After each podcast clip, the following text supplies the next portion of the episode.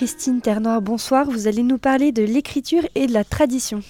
Oui, bonsoir chers amis, bonsoir à tous, bonsoir euh, Olivier, bonsoir Camille. Euh, très heureuse de, vous retrouver chers amis après cette euh, interruption de, cette période de Noël, du jour de l'an avec cette belle messe pour la paix que, dont nous avons pu profiter le 1er janvier. J'espère que vous avez pu avoir ce bonheur. Euh, et je suis très heureuse de vous retrouver pour cette nouvelle année et pour continuer avec vous euh, à méditer, à réfléchir et peut-être tout simplement à découvrir euh, Vatican II, dont tout le monde parle et parfois on a l'impression que plus ceux qui en parlent en parlent, moins ils le connaissent. Donc voilà, si je peux vous donner envie de vous plonger dans ces textes qui sont, vous allez voir, toujours très simples, très accessibles à tous et qui sont d'une beauté en même temps d'une simplicité comme l'est la vérité d'ailleurs. Euh, voilà, eh bien j'aurais euh, accompli, euh, j'aurais accompli mon destin en vous entraînant avec moi derrière les merveilles que nous donne à méditer le Seigneur. Alors, je vous rappelle que avant les vacances, bon, nous avons un petit peu fait, nous avons fait un petit peu d'histoire hein, avec le Concile de Vatican II, avec euh, euh, encore avant les conciles qui, euh, qui ont, d'une certaine façon, qui ont jalonné la vie de l'Église. Hein, on en a beaucoup parlé. Donc, pourrais arriver jusqu'à ce Concile de Vatican II et l'une des premières choses dont nous avons parlé est, est bien évidemment la personne du Christ comme révélation totale et absolue euh, du royaume, hein, euh, puisque comme le dit le Concile, le Christ est la plénitude personnelle de la révélation. En lui, euh, tout se concentre, en lui, tout s'accomplit, en lui, tout, tout est, je dirais d'une certaine façon, il est la plénitude de cette révélation qui nous est donnée par le Père. Mais euh, une fois encore, faut-il continuer à euh, méditer sur euh, les, différentes, les différents lieux, les différentes façons dont cette révélation se, se fait à nous. Et bien évidemment, c'est pour cela qu'il me paraît, puisque nous avons fait une petite parenthèse pour honorer la Sainte Vierge en décembre avant Noël, il me semble maintenant euh, normal de commencer à, réfléchir sur euh, ce qu'est l'écriture, sur le sens de l'écriture et sur le sens de la tradition, parce que là aussi, euh, souvent, les idées ne sont pas forcément les meilleures. Alors, je voudrais tout d'abord dire quelque chose qui est vraiment important, à savoir, je l'ai déjà dit plusieurs fois, à savoir que nous ne sommes pas une religion du livre. Cette définition de la religion du livre est une définition qui vient de l'islam. C'est ainsi que l'islam nous définit. Mais euh, l'Église n'a jamais défini le peuple de Dieu et comme un, des croyants issus d'un livre, l'Église n'a jamais, ne s'est jamais définie comme faisant partie ou comme euh, témoignant d'une religion du livre. Parce que nous sommes, nous, nous ne croyons pas en un livre, nous n'avons pas euh, la, la, la, conviction, comme l'ont par exemple les, les, les musulmans, que le texte du Coran est descendu tel quel, qu'il est écrit tel quel en arabe et que rien ne peut être touché ni et que tout doit être accompli exactement à la lettre. Nous, nous sommes dans une, dans une attitude qui est totalement inverse, c'est-à-dire que euh, pour nous, il ne s'agit pas d'un livre, il s'agit d'une parole vivante, faite chair. Et nous ne croyons pas en, une, en un livre, nous ne croyons pas en un texte, nous croyons en une personne. Et ça, je pense que je le dirai et je le redirai parce que nous, notre foi est celle que nous avons envers notre Seigneur Jésus-Christ, Fils de Dieu. Nous n'avons pas de foi envers uniquement un texte. Si nous, euh, si nous honorons euh, et nous recevons les Écritures, c'est parce qu'ils manifestent la personne du Christ, Fils de Dieu. Voilà, j'insiste beaucoup là-dessus parce que parfois on peut faire des, confusions et parfois les, les, personnes qui ne sont pas très familières de ce genre de distinction peuvent se laisser euh, euh, parfois abuser. Nous, les Juifs et les euh, chrétiens ne sont pas des gens du livre, et en tout cas ils ne se, se définissent pas ainsi, puisque les juifs sont le peuple de la loi, donc d'une parole de vie, et nous, les, chrétiens, nous sommes le peuple de, euh, des Écritures comme manifestation euh, de la personne du Christ. C'est extrêmement important. Alors donc voilà, pour en- en petite introduction, que nous soyons bien d'accord sur ce que l'on sur ce que l'on réfléchit lorsque l'on réfléchit aux Écritures. Parce que vous allez voir que cette affirmation va, va ouvrir beaucoup de, de, portes, si j'ose dire, euh, pour notre réflexion. Alors, le, le- titre d'aujourd'hui, donc euh, euh, Olivier vous l'a dit, Camille vous l'a dit, j'ai aujourd'hui souhaité vous parler de l'écriture et de la tradition. Alors, voilà, j'ai fait une petite euh, description rapide de ce qu'est l'écriture. Maintenant, je voudrais aussi vous parler de la tradition parce que c'est aussi un terme qui est extrême- extrêmement euh, hum, pollué, je dirais. Euh, D'autant plus pollué qu'il a euh, une signification en plus politique qui, par les temps qui courent, n'est pas toujours considérée comme, euh, comme bonne. Et je ne donne pas mon avis sur la question, hein, mais c'est souvent ce qui est traditionnaliste, ce qui est conservateur, ce qui est traditionnel, a toujours un petit, à tort pour, beaucoup, un petit relent de- de- d'immobilisme et, de quelque chose qui serait, qui serait un peu mort d'une certaine façon. Or, il se trouve que le mot de tradition vient d'un mot latin. hein, qui, euh, qui est le mot traditio, et le mot traditio euh, euh, exprime l'acte de transmettre. Et ce mot vient d'un verbe qui est le verbe tradere aussi en latin, qui euh, veut dire faire passer à un autre, euh, livrer et remettre. Donc la tradition, ce n'est pas quelque chose qui est figé, c'est quelque chose qui n'existe pas que uniquement parce qu'elle est transmise. Et qui dit transmission dit vie. Qui dit transmission dit euh, euh, aussi euh, nouveauté parce qu'il est impossible de transmettre quelque chose de figé. Je, parfois, je prends l'exemple du... Vous savez, quand chez les scouts, il y a un jeu amusant qui s'appelle le téléphone arabe, qui pourrait s'appeler le téléphone russe ou je ne sais pas, ou le téléphone français, et vous le repérez certainement, c'est-à-dire que vous, le, jeu consiste à, à- à raconter quelque chose à une personne à voix un peu basse et, euh, et de cette personne le, transmet en le racontant, en racontant ce qu'elle a compris, etc. Et l'amusement consiste à demander à la dernière personne ce qu'elle a compris et euh, euh, en général, la transmission est un petit peu incomplète parce que dès qu'il y a transmission, il y a modification. Ça, c'est voilà, c'est un petit, euh, petit exemple que je vous donne pour cette, cette euh, idée du verbe de, de, transmettre, de livrer, c'est-à-dire que sa vie. Alors, bien évidemment, que ce qui est transmis, dans le cas de la tradition de l'Église, ce qui est transmis euh, parcourt les transmetteurs sans que rien ne soit euh, euh, abîmé ou déformé, mais tout simplement euh, par le jeu de l'histoire euh, et de la liberté, de la conscience de chacun, ce qui est transmis tout en restant parfaitement, euh, euh, comment dire, unique et, euh, et cohérent, eh bien, à chaque époque, trouve des façons différentes d'être exprimé. Donc, c'est très important de comprendre qu'il ne peut y avoir de tradition sans transmission, il ne peut y avoir de transmission sans nouveauté, parce que qui dit transmission dit euh, remettre à, quelqu'un d'autre, et euh, c'est tout mouvement provoque euh, quelque chose de l'ordre d'une- métamorphose, d'une certaine façon.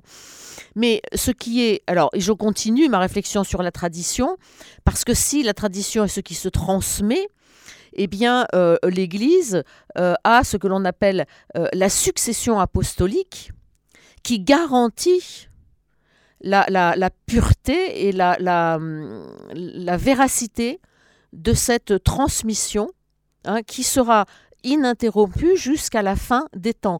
Ce que l'on appelle la succession apostolique, c'est que euh, dès euh, les premiers apôtres, hein, Pierre euh, et, les apôtres, qui sont d'une certaine façon les premiers évêques, hein, d'une certaine façon, eh bien les premiers apôtres ont transmis à leurs successeurs, qui ont transmis à leurs successeurs, et la succession apostolique n'a jamais été interrompue, c'est-à-dire qu'il n'y a jamais eu de coupure entre les générations pour transmettre la vérité de la foi de l'Église. Donc c'est extrêmement important de comprendre que la tradition n'est pas quelque chose de figé, c'est quelque chose qui se transmet, donc c'est quelque chose qui bouge.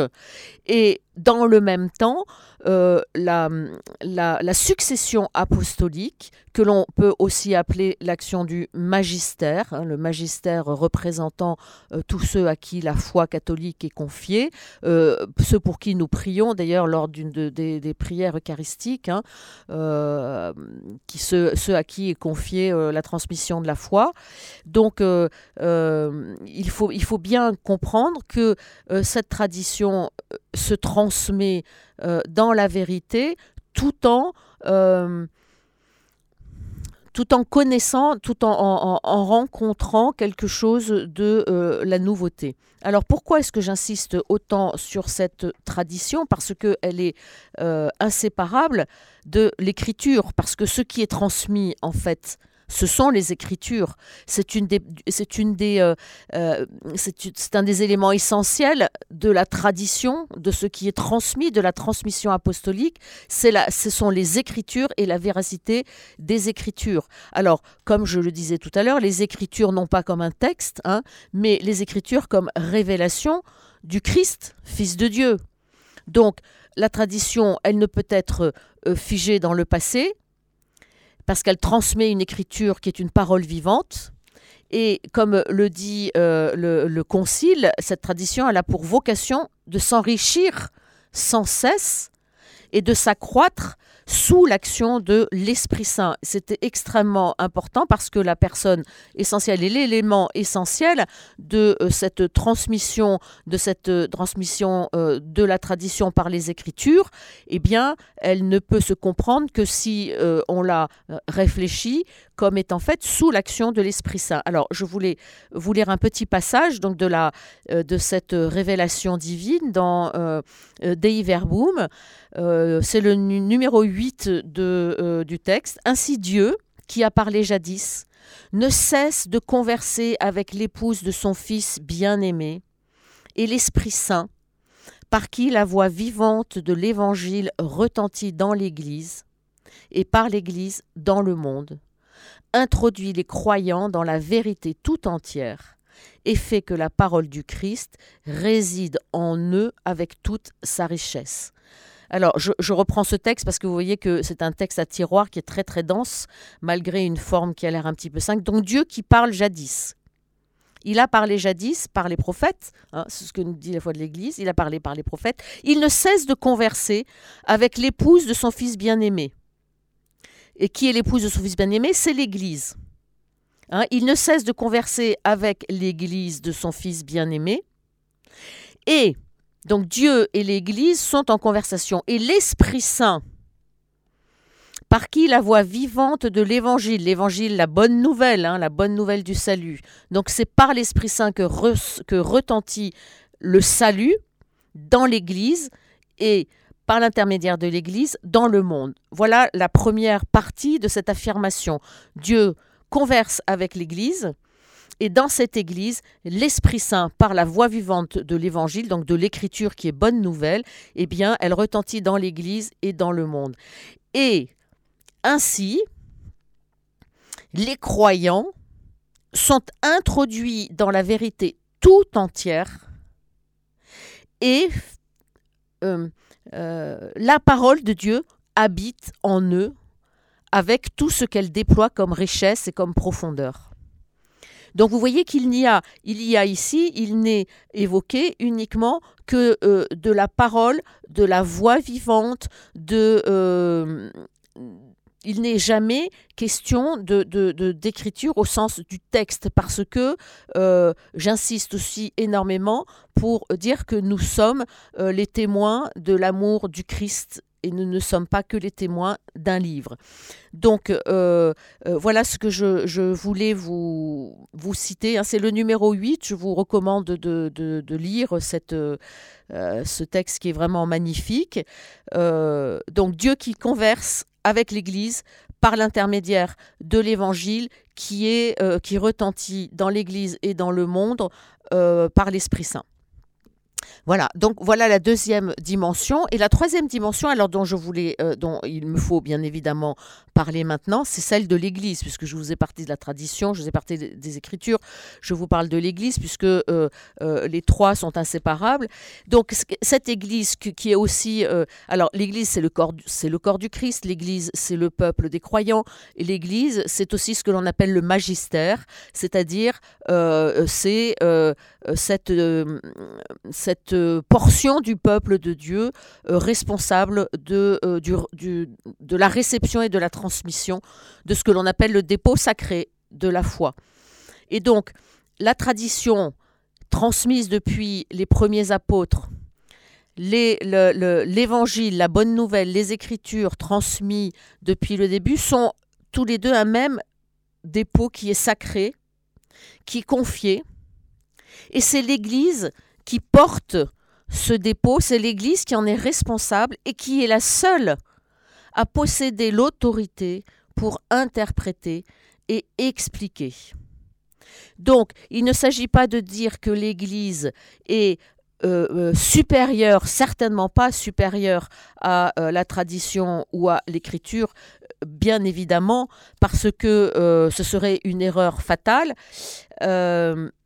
il s'agit uniquement de dire que l'Église dont l'autorité, là je reprends le texte du Concile euh, au chapitre 10, l'Église dont l'autorité s'exerce au nom de Jésus-Christ n'est pas au-dessus de la parole de Dieu, il est au service de la parole de Dieu, il est au service du Christ, n'enseignant que ce qui a été transmis, puisque par mandat de Dieu avec l'assistance de l'Esprit Saint, euh, le, le le peuple, le magistère, pardon, écoute la parole et euh, la garde et l'expose avec fidélité. Donc vous voyez que, en fait, le, concile dans cette, réflexion sur, euh, euh, l'écriture et la tradition nous donne à méditer un triptyque Hein, euh, ou alors, euh, euh, imaginez un tabouret à trois pieds, hein, ça existe, tabouret à trois pieds. Les trois pieds sont totalement à égalité. S'il en manque un, le tabouret se casse la figure. On ne peut supprimer l'un des trois.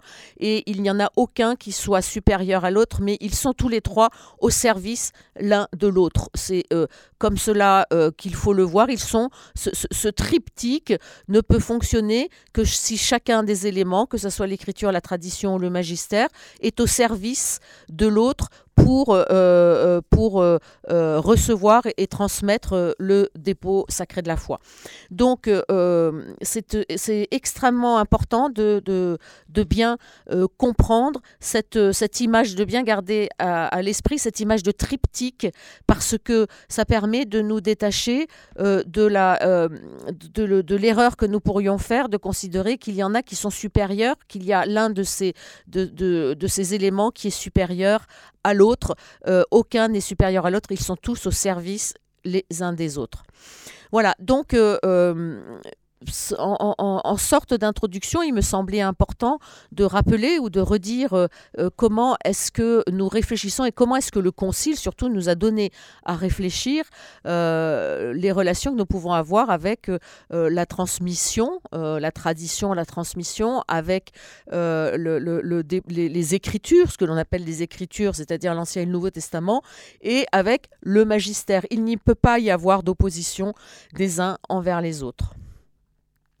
Pour ce qui concerne l'écriture, euh, peut-être juste euh, euh, rajouter cette affirmation du Concile qui rappelle quelque chose d'essentiel, à savoir qu'il ne peut y avoir de théologie qui ne soit ancrée dans l'écriture. On ne peut réfléchir le mystère de Dieu que ancré dans les Écritures d'une façon ou d'une autre, mais il, ne peut pas être possible de réfléchir le mystère de Dieu en cherchant uniquement dans les Écritures ce qui pourrait justifier euh, la réflexion que nous avons. Il nous faut partir toujours de l'écriture, absolument, il nous faut partir de l'écriture pour réfléchir au mystère de Dieu. Et euh, le, Concile va dire que l'écriture est l'âme sacrée de la théologie. Il ne peut y avoir de théologie qui contredise le dépôt de la foi des Écritures et de la tradition. Alors, euh, le théologien est libre, il est appelé à exercer sa liberté d'homme et de croyant, mais euh, le théologien sait, dès le début de son travail, c'est qu'il a le devoir de tenir ensemble euh, ce triptyque du magistère, de l'écriture et de la tradition pour euh, réfléchir dans sa science théologique, quelle qu'elle soit. Pour avant de vous laisser un petit temps de repos, je voulais juste, j'ai relevé une petite phrase qui m'a bien plu. Euh, sur l'écriture et qui est un petit peu à relier avec la réflexion que l'on peut avoir lorsque on lit euh, l'écriture. Il faut que l'écriture soit écoutée au-dedans de nous pour que nous puissions être prédicateurs en dehors. On ne peut annoncer, on ne peut être euh, apôtre, on ne peut être missionnaire si l'on n'a pas d'abord si l'on n'est pas d'abord passé par cette dimension de l'accueil et de l'écoute de la parole au-dedans de nous. Et euh, comme le dit encore le Concile, nous parlons à Dieu en priant et nous l'écoutons en lisant l'Écriture écouter l'écriture au-dedans pour être prédicateur au dehors, parler à Dieu en priant et écouter en lisant l'écriture. À de nombreuses, euh, en de nombreux endroits, le Concile insiste, d'ailleurs je vous ai lu ce que vous ai tout à l'heure, euh, c'était aussi euh, c'était cité, Dieu converse avec l'homme, Dieu parle avec l'homme, ce n'est pas un monologue, c'est un dialogue que Dieu a établi avec l'homme dès le début. Et euh, notre, notre, euh, notre façon d'entrer dans ce dialogue avec Dieu, c'est de euh, prier et de l'écouter. Voilà, je vous propose un petit temps de repos et nous nous retrouvons pour continuer notre réflexion sur l'écriture. Voilà, alors, donc cette tradition qui se transmet, elle est fondée en partie cette succession apostolique se fait, comme je vous l'ai dit, euh, euh, par les Écritures. Alors, ces Écritures, quand on dit écriture, ça veut dire beaucoup de choses différentes parce qu'il y a beaucoup de textes. Hein. cette Bible dont je vous parle à chaque rencontre, elle est diverse. je voulais déjà rappeler plusieurs fois, Bible, ça veut dire bibliothèque, c'est-à-dire que ce sont des textes qui ont été mis les uns avec les autres dans un ordre qui n'est pas forcément euh, un ordre chronologique, parce que c'est un ordre qui est propre à la Bible. Dans l'Ancien Testament, ce sont les textes les plus longs, euh, du texte le plus long au texte le plus court, pour euh, certaines, pour les textes des prophètes, par exemple. Donc, ce sont des textes qui sont très variés. Alors, on, communément, on parle de l'Ancien Testament et du Nouveau Testament. Je vous l'ai souvent dit que c'était un petit peu pour nous une façon un peu inadapté de, parler de ce qui pourrait plutôt être euh, appelé euh, Première Alliance et Nouvelle Alliance. Euh, voilà, alors les traditions scripturaires sont, enfin pas les traditions scripturaires parce que les traditions c'est autre chose. Les traditions d'édition sont un petit peu lentes à bouger, donc on parle toujours dans les livres de, l'Ancien et du Nouveau Testament. Ce n'est pas grave. Sachez que si je dis Ancien et Nouveau, c'est qu'il s'agit de la première alliance et de euh, la nouvelle alliance. Tout cela pour vous dire que euh, euh, on comprend beaucoup mieux lorsque l'on parle de première alliance, on comprend beaucoup mieux si je vous dis que l'importance de l'Ancien Testament est très grande. Il y a eu toute une période où des, des, des, savants ou des clercs plus ou moins bien intentionnés d'ailleurs euh, et cela depuis le début, d'ailleurs, parce qu'au début de l'Église, cela existait déjà. Euh, certains ont décrété que l'Ancien Testament n'avait plus aucun intérêt, qu'il ne fallait plus le lire.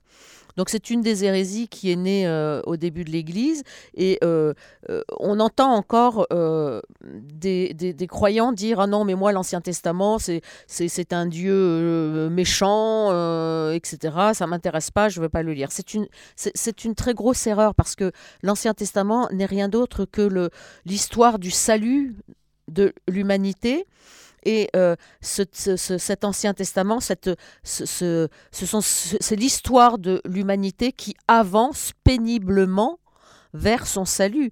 Et si je vous interroge, chacun d'entre vous, en vous demandant comment vous avancez-vous avancez vers votre salut, avancez-vous euh, euh, avec des ailes ou avancez-vous parfois avec des ailes et parfois extrêmement péniblement, parfois en tombant, parfois euh, en ne sachant pas vous relever sans aide, parfois en trébuchant, parfois en, en vous trompant de chemin Qui dans sa vie peut affirmer que euh, tout n'est que le résultat d'une ligne droite et continue?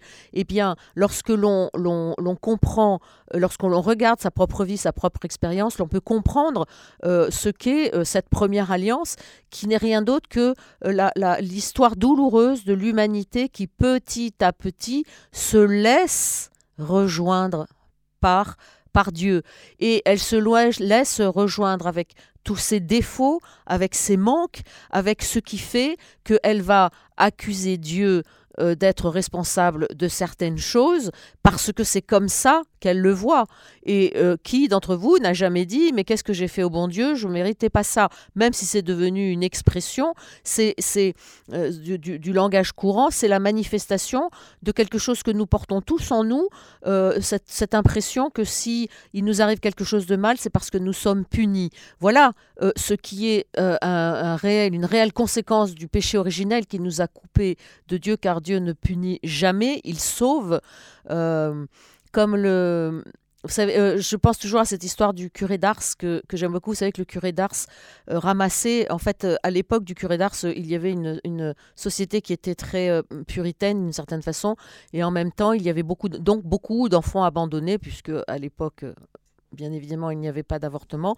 Donc, euh, euh, il y avait beaucoup d'enfants qui étaient abandonnés sur euh, les, marches des églises. Et Saint Paul avait créé une, les, Sœurs de la Charité. Il se faisait aider par des dames de la noblesse pour ramasser ces enfants et les mettre en sécurité dans des, dans des orphelinats. Mais lorsqu'il a commencé à parler de cela, Certaines dames bien intentionnées lui ont dit Mais enfin, euh, vous n'y pensez pas, ce sont des enfants du péché, euh, euh, peut-être méritent-ils de, mourir comme ça, ils sont le, c'est le péché des parents, etc. Et j'aime beaucoup cette réponse de Saint Vincent de Paul qui dit Madame, lorsque Dieu veut faire mourir quelqu'un à cause du péché, c'est son propre fils qui l'envoie. Et je vous, livre cette anecdote parce que je la trouve absolument merveilleuse et elle peut répondre à toute euh, euh, tentation que nous pourrions avoir de nous sentir punis. Euh, lorsque Dieu veut faire mourir quelqu'un pour le péché, c'est son propre fils qui l'envoie. Donc c'est comme cela que Saint Vincent de Paul a créé l'une des œuvres de charité les plus célèbres et les plus efficaces de notre histoire de France. Euh, voilà, tout, cela euh, pour vous dire que euh, l'Ancien Testament n'est rien d'autre que l'expérience de ce peuple appelé, choisi par Dieu, mais qui va devoir avancer dans la compréhension, dans la réception de ce que, par l'intermédiaire de l'Esprit Saint, euh, Dieu va lui faire connaître. Et comme Dieu n'intervient jamais, il aurait pu très bien dès le début donner un coup sur la tête à tout le monde en disant maintenant c'est moi qui commande, voilà comment vous allez faire, vous allez m'aimer, je vais vous aimer et tout le monde va être heureux. Bien évidemment, ce n'est pas sa façon de fonctionner. Donc, euh, il nous, il demande à notre liberté, à notre conscience de choisir euh, totalement de le suivre ou de ne pas le suivre.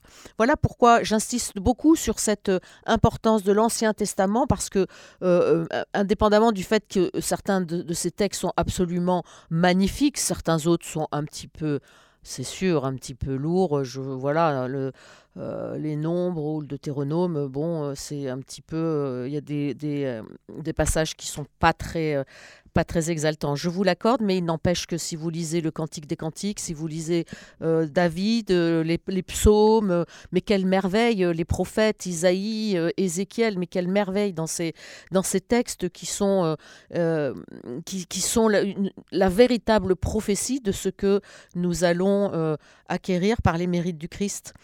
Donc voilà, cet Ancien Testament, il est essentiel, il prépare l'avènement du Christ. Et comme le dit le Concile, il contient de l'imparfait, Mais dans le même temps, l'Ancien Testament est vraiment le témoin d'une vraie pédagogie divine. Et c'est pour cela que le Concile dit que l'Ancien Testament doit être transmis, il fait partie de la tradition, il fait partie de la transmission de la foi, parce qu'il est le témoignage de la pédagogie euh, divine. Alors, une, une, très jolie phrase que j'ai trouvée, euh, le nouveau est caché dans l'ancien, et l'ancien est dévoilé dans le nouveau. Le nouveau est caché dans l'ancien parce que oui, parfois vous vous dites mais c'est drôle quand même, il y a des textes de, des évangiles, on a l'impression que c'est presque pas copier-coller, mais tellement proche de certains textes de l'ancien. Oui, mais même quand ce n'est pas le cas, il y a dans les récits de l'ancien, il y a déjà quelque chose du nouveau qui est caché, qui est à venir. Et euh, la lecture des évangiles nous fait comprendre et nous dévoile ce que l'Ancien Testament n'avait pas réussi à nous, euh, à nous annoncer par lui-même.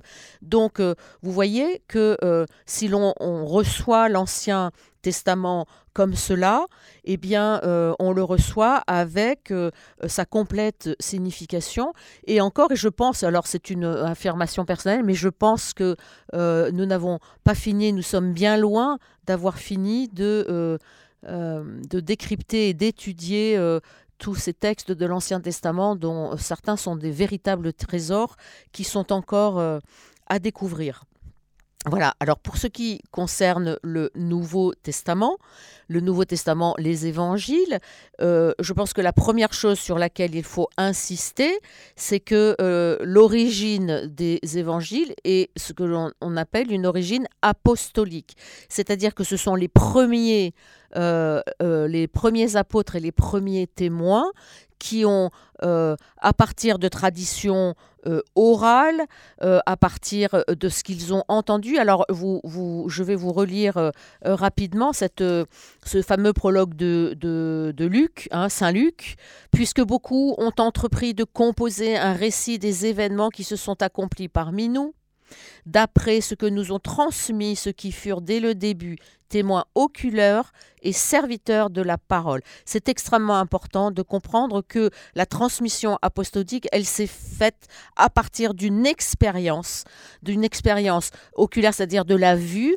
et de l'expérience de la parole. Et donc Luc dit, j'ai décidé moi aussi, après m'être informé exactement de tout, d'écrire pour toi l'exposé, excellent Théophile, pour que tu te rendes bien compte de la sûreté des enseignements que tu as reçu. Voilà, relisez ce prologue parce que souvent on, ne se rend pas compte à quel point euh, il est important pour, euh, pour euh, comprendre la transmission de notre foi. je pourrais aussi vous, vous citer la premier, le premier chapitre de l'épître de Jean. Nous l'avons vu, la vie s'est manifestée, nous l'avons vu, nous en rendons témoignage, nous vous l'annonçons, cette vie éternelle, et ce que nous avons vu, ce que nous avons entendu, nous vous l'annonçons afin que vous aussi soyez en communion avec nous. Voilà quelle est l'origine des évangiles. C'est une origine apostolique, c'est-à-dire que c'est une annonce d'un témoignage qui est vécu. Euh, c'est l'annonce de quelque chose qui a été vécu par, euh, les, premiers, euh, par les premiers apôtres. Alors, j'insiste énormément là-dessus parce qu'il y a depuis le début du siècle, beaucoup de tentatives pour nous faire croire que les évangiles étaient plus ou moins inventés, que c'était euh, euh, des, euh, des voilà, que c'était plus ou moins des inventions, qu'on n'en savait rien, etc. Non, il faut rester vraiment sur l'assurance que ce qui nous a été transmis est digne de foi. Hein, et alors donc, d'ailleurs, à ce propos, le Concile réaffirme que dans les évangiles, le Père, puisque je vous le disais tout à l'heure, encore une fois, je retrouve cette référence, le Père vient au-devant de ses enfants dans les Écritures pour entrer en conversation avec eux. Converser avec Dieu en lisant, euh, en lisant les Écritures, euh, voilà quelle est finalement la, grande, la grande leçon de cette, de cette réflexion sur les Écritures.